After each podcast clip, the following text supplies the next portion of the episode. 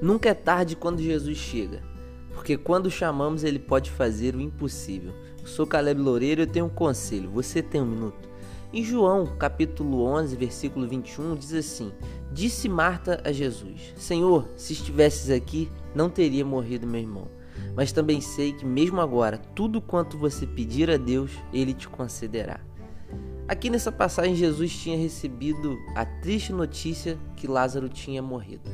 E ele foi ao encontro de Marta e Maria, que estavam profundamente tristes e decepcionadas.